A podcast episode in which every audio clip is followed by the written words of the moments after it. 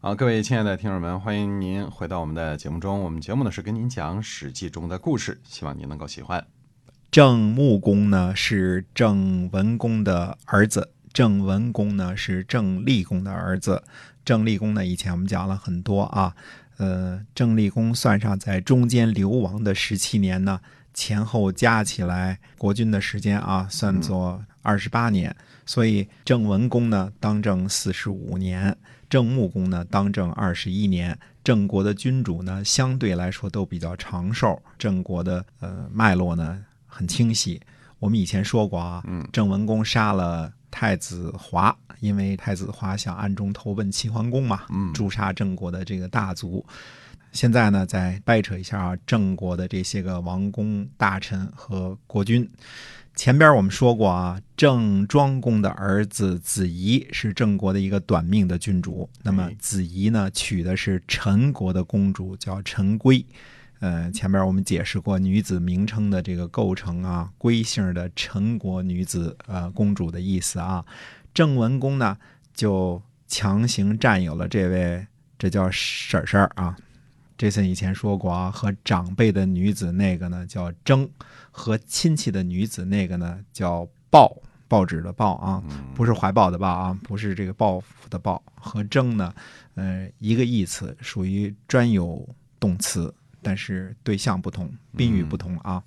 郑文公呢，报了陈规之后呢，生了太子华和公子臧。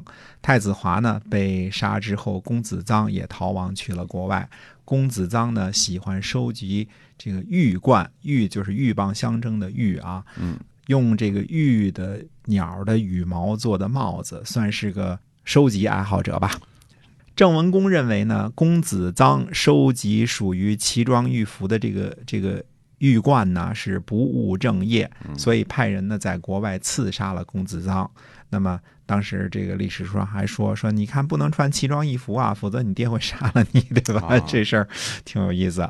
郑文公呢又娶了姜姓的女子，生了公子氏。但是公子氏呢在朝见楚国的时候啊，嗯，不知道怎么得罪楚国人了，让楚国人给下了鸩酒。回到这个歙县的时候呢，就毒发身亡了。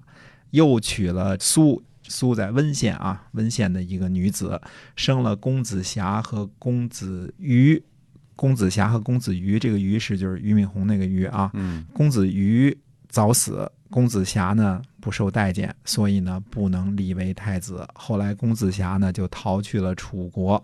在后来楚国跟郑国闹翻了之后呢，在攻击郑国的战斗当中呢翻车被杀了。最后是文公夫人安葬了他。呃，上次我们说的时候呢，说成了穆公夫人，实际上他应该是文公夫人安葬了他啊，就死在周氏之汪的那那个就周氏的水池子那回那回事啊。那儿了。哎，对。那么。郑文公呢，就驱逐了群公子，其中的子兰逃到了晋国，投奔了晋文公。子兰呢，是郑文公和贱妾吉姓女子所生。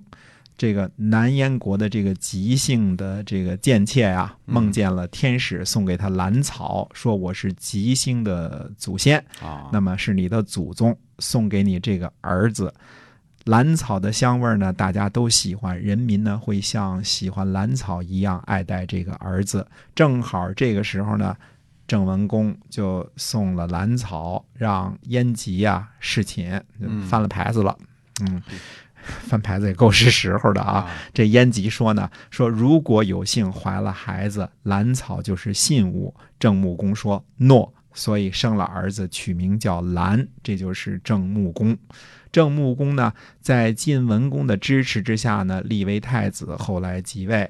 本来是坚决的哈晋族啊，但是后来晋国呢讨伐宋国弑君之乱的时候受贿赂把兵，又在帮助鲁国讨伐齐国的时候受贿赂作罢，所以呢，郑穆公说呢，晋国没有什么大的作为，转而投向了楚国，这就引起了晋楚双方的一次次的讨伐啊。公元前六百零六年的时候呢，郑穆公生病，正好呢底下人割了兰草。郑穆公说呢：“我因为兰草而生，兰草死了，我的大限是不是也就到了？”结果呢，兰草一死，郑穆公也死了。之后呢，继位的是郑灵公。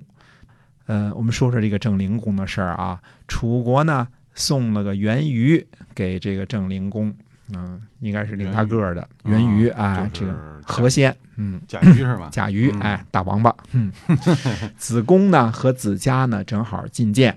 子宫进宫的时候呢，这个食指呢就动了起来。这个子宫啊就对子家说：“他说咱们有口福了。以前呢，每次我这食指一动的时候啊，就能尝到鲜美的异味。入宫的时候呢，看见厨师正在那儿切那圆鱼呢，蟹圆呢哦。嗯，俩人呢相视而笑。”这就是成语“食指大动”的由来啊！相视而笑虽然算不上一个成语，但是这个词儿的使用呢，一直跟它最初出现的时候使用的这个情景是一致的。嗯呃，都是这种情况下才相视而笑呢啊！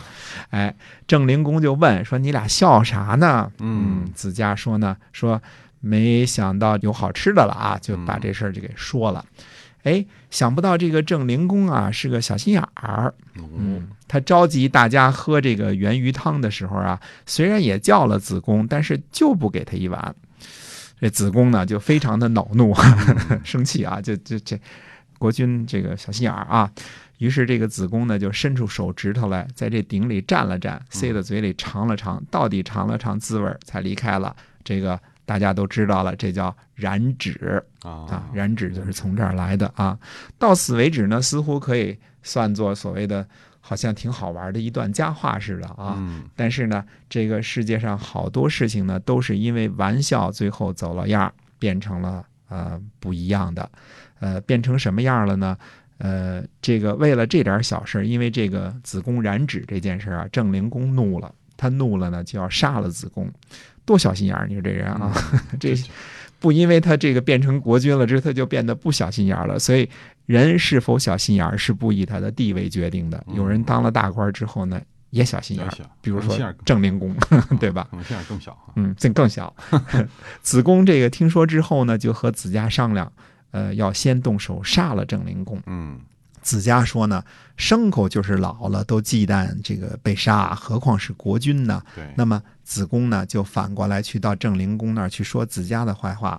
嗯，子家呢一害怕，就听了子贡的了。啊所以公元前六百零五年的夏天呢，杀了郑灵公，为了一碗王八汤，惹出了弑君的一场惨祸，兄弟相残啊。嗯那么这之后呢，郑穆公的儿子呢，郑襄公继位。本来呢，大家是推举子良继位的。子良说呢，说贤能我算不上，嗯论年长轮不到我，于是就立了年长的郑襄公。郑襄公继位之后呢，要把郑穆公的其他儿子都轰走，只留下子良。嗯，子良对他好嘛，对吧？？哦对，子良呢不认可这事儿。子良说呢，说穆族就是郑穆公这一族啊，他的这些儿子啊，这叫穆族啊。说穆族生存下来呢，就都生存下来；嗯如果轰走呢，连我也轰走。那郑襄公呢，就此作罢了。呃后来呢，穆族的儿子们都成了郑国的大夫，呃，有呃子罕、子嗣、子封、子游、子印、子国和子良七族，称为郑国七穆。春秋中期，郑国的名臣子产就是子国的儿子。啊，哎，这位帮助弑君的子家呀，其实也是一个很有才华的大臣。在公元前六百一十年的时候啊，晋灵公在会见诸侯的时候呢，认为郑国和楚国眉来眼去，所以不见郑穆公。那个时候呢，子家给晋国写了一封声情并茂的书信，书信当中呢，引述具体事实，哪年哪月哪日，我们做了什么事儿，你们做了什么事儿，责备晋国的不是。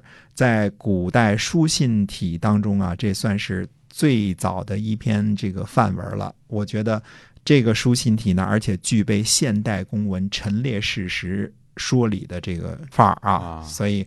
从几千年前看到今天，这封书信都是写的非常非常的好的。那我们这儿不欣赏文学，就不说这事儿了啊。嗯最后，晋国特地派大臣去郑国结盟，并且呢和郑国互换人质，可以说是郑国外交史上的一次巨大成功。可见这个文字的力量有多么的强大啊！嗯在新国君这个继位之后呢，就郑国人就讨伐弑君的过错，把子家的尸体呢从棺材里刨出来加以羞辱惩罚，而且春秋记载呢说子家弑君，把这个罪过呢全算在他身上了。郑国这碗王八汤的公案，这说不清楚啊。呃，我个人认为呢，还是这个郑灵公小心眼儿的这个过错大一些啊。不过呢，为中国留下了染指和食指大动这么两个典故，也算是为中国语文做了些贡献啊。嗯，这这这是好处啊。哎现在大家都还在用啊。哎，耳熟能详的，说嗯您染指是吧？这哎个字想染指染指，哎，想想染指谁呀，染指哎嗯，想染指谁？这 加了宾语就不太好。呃，掰扯完了郑国呢，嗯，呃，咱下回再掰扯一下楚国，看看楚国公族那些复杂的关系。哎，是的。我们今天啊，这个《史记》中的故事呢，就先跟您聊到这儿，我们下期再会。再会。